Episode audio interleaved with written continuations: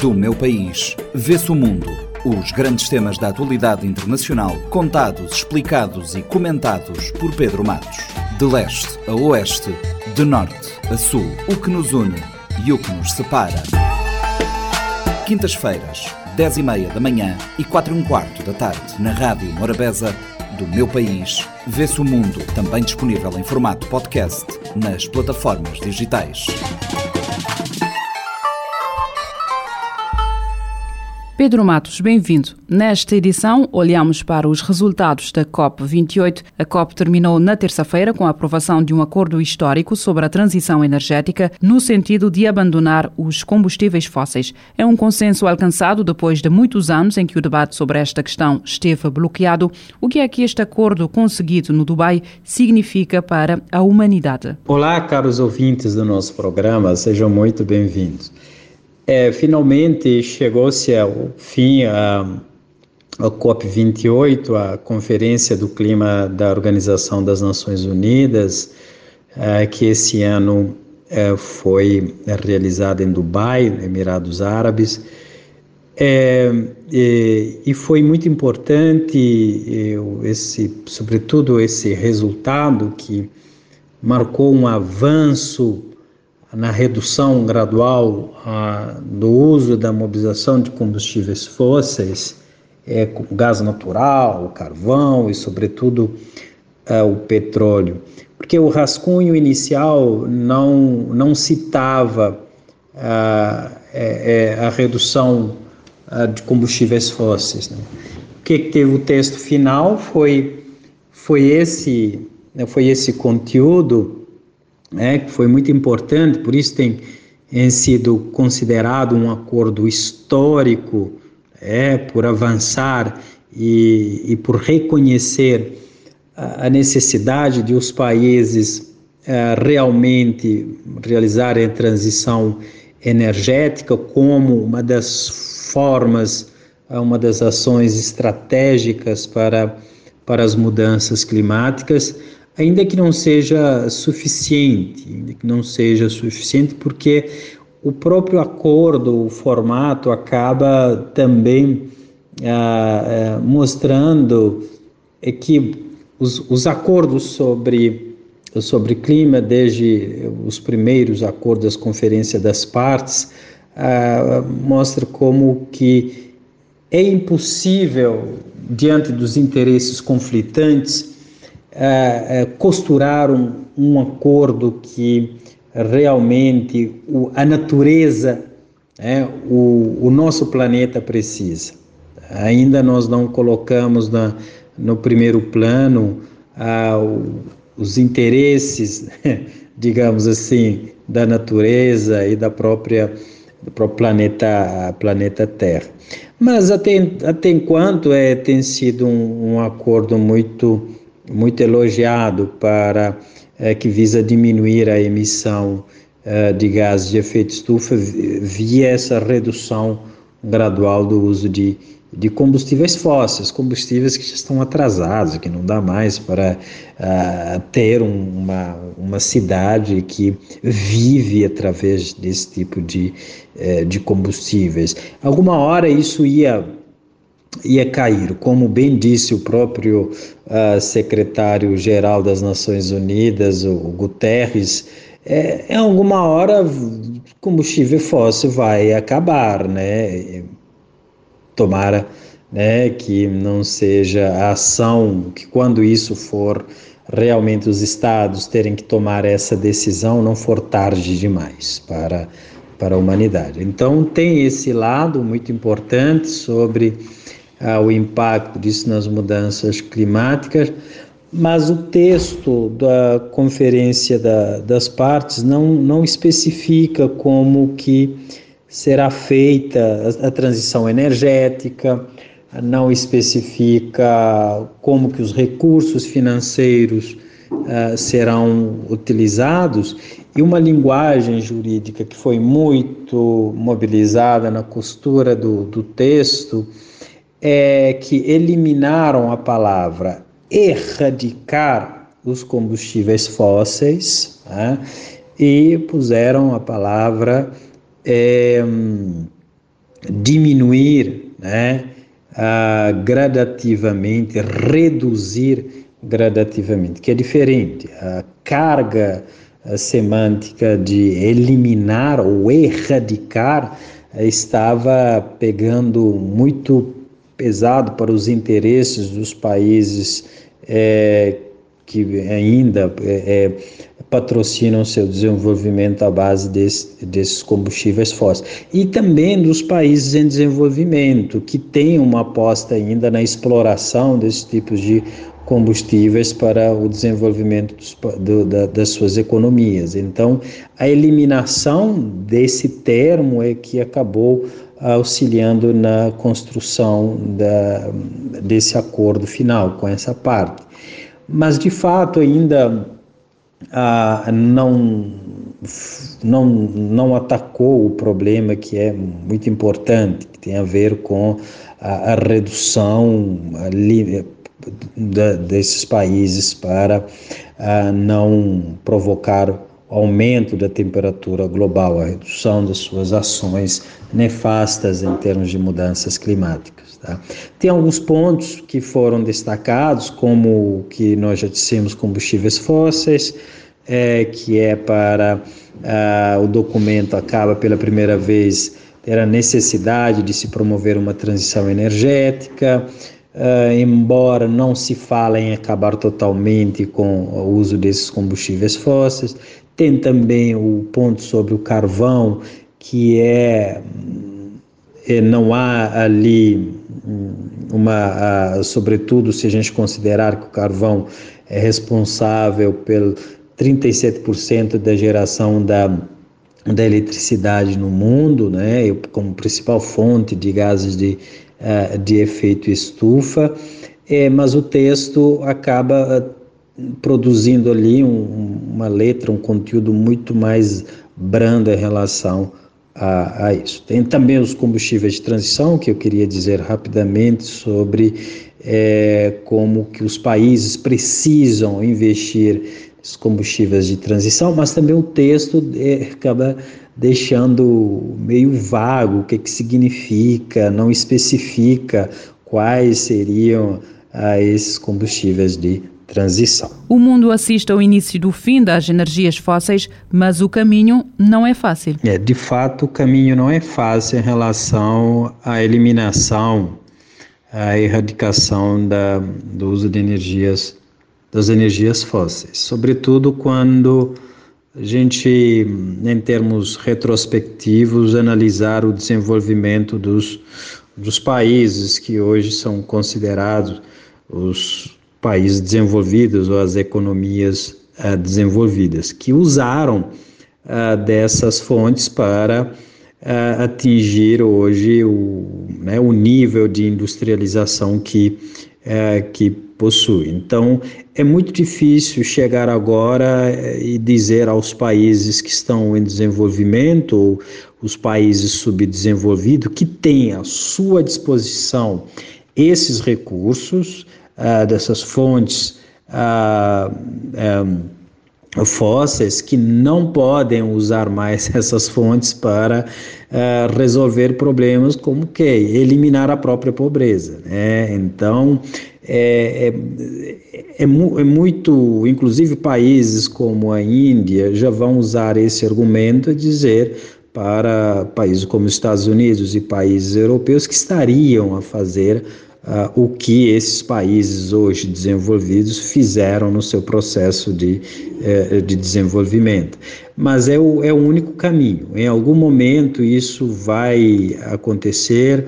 Uh, se reparar, uh, já havia sido uma, um, um grande avanço a eliminação ah, gradual também carvão desde a COP26, então ah, isso mostra que vai acontecer também com ah, energia, com fontes fósseis como o petróleo. Em algum momento isso vai acabar e os países precisarão realizar essa transição energética. O que está acontecendo é que esses países que estão também usando os combustíveis fósseis é, também lideram, inclusive, investimentos na área de energias uh, renováveis, que no acordo, no formato final do acordo, está lá, é que triplicar a capacidade de energia renovável a nível, uh, a nível mundial, embora também não quantifica e nem uh, considera os fatores dos estágios de cada país para atingir isso. É, fechar uma meta global acaba até pressupondo que os países estão em condições iguais para honrar os seus compromissos ou para lá no documento de contribuições nacionalmente determinadas fazer é, fazer isso. Então é, trata-se apenas de um de um compromisso,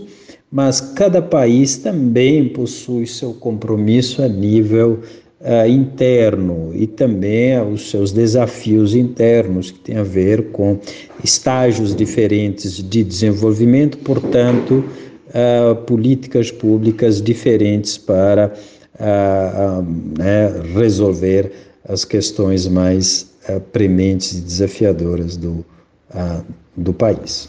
É preciso agora transformar as promessas que foram feitas em diretivas. Como é que isso se faz? É, de fato, agora é é combinar uh, as ações, os, né, os compromissos que estão no, no acordo com uh, um nível interno, com a capacidade do governo, é, junto aos parceiros né, e também a sociedade civil, uh, cumprir né, o que foi uh, estabelecido, essas, essas diretivas. Como que os países podem fazer isso? No nosso caso, nós temos um, uma grande a, a necessidade de financiamento, é, sobretudo financiamento para mitigação e, e adaptação. E o documento acaba reconhecendo também, mais uma vez, a necessidade de se aumentar o financiamento, tanto para a mitigação quanto para a adaptação a, aos efeitos das que as mudanças climáticas provocam, sobretudo nos países que não são responsáveis diretamente pelas alterações do, é, do clima.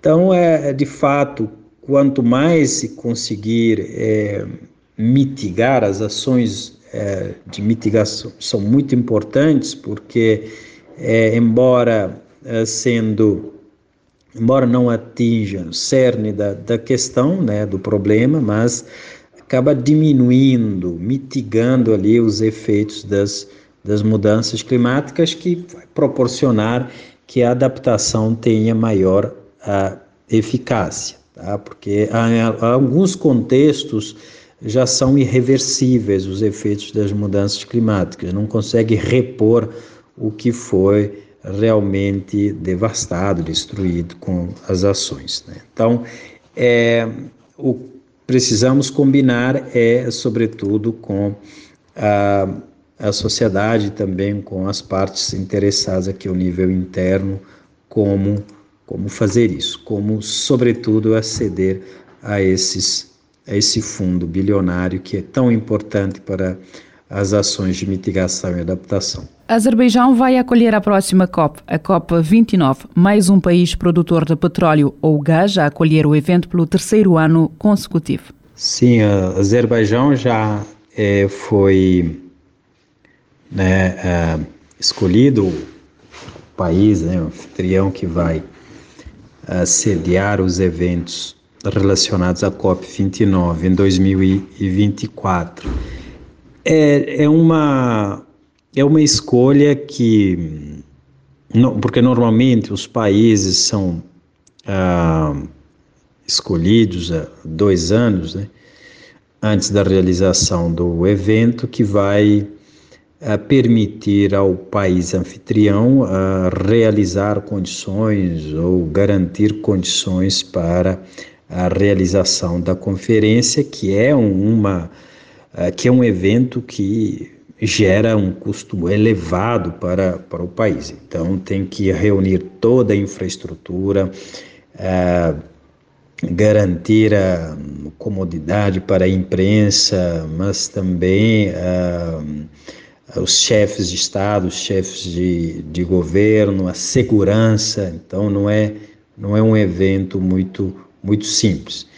É, mas acabou sendo uh, decidida, oficializada uh, nessa segunda-feira em conferência de imprensa e é um país que, que gera ali uma certa dúvida, uh, dúvida também que tínhamos em relação ao próprio Dubai, né? quando foi citada ali, porque nós estamos falando de um tema que tem a ver com países que estão apostando ali na questão de energias renováveis, que estão realmente é, desassistindo ou ah, diminuindo o uso de combustíveis fósseis, e quando reparamos para esses dois países, é, não acontece. Né?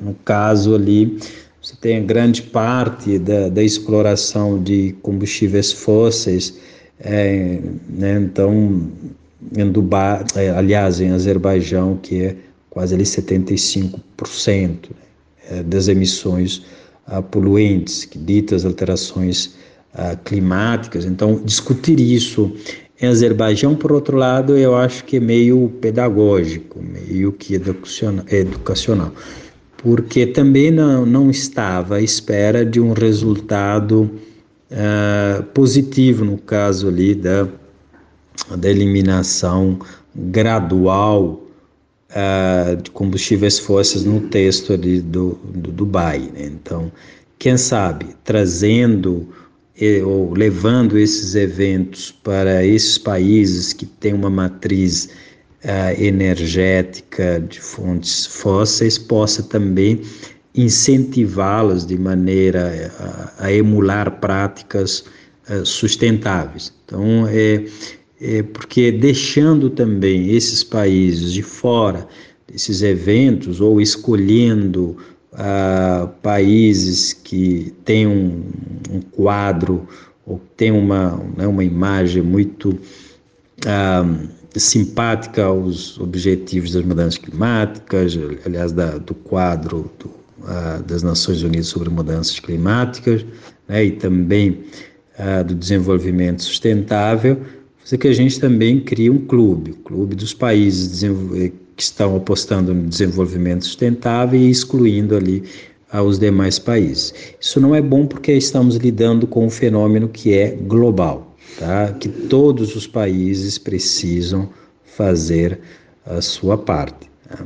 Azerbaijão é porque também tem uma questão relacionada aos direitos humanos e, de certa forma, o clima a discussão sobre o clima não está relacionada ao a, a negociar algumas coisas a, a, direitos humanos, mas não é verdade. Nós estamos falando de um desenvolvimento sustentável que sim é direito humano que deve ser ah, garantido pelos estados. Então, o país também que vai sediar isso tem que é, dar importância a esse, a esse tema, porque um, a, toda essa discussão tem a ver com uma qualidade de vida, direito a um ambiente é, sadio, né, a, as condições de vida condignas. Então, nós estamos de fato, sim, falando de um tema que se relaciona diretamente aos direitos humanos.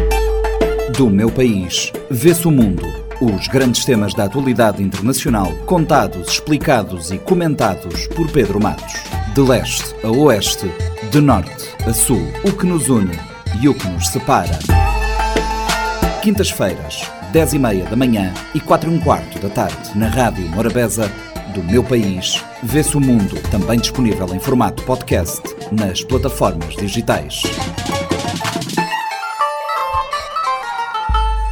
Pode ouvir e subscrever este programa em radiomorabeza.cv, no Spotify, Apple Podcasts, Amazon Music, Deezer e em todas as principais plataformas de podcast.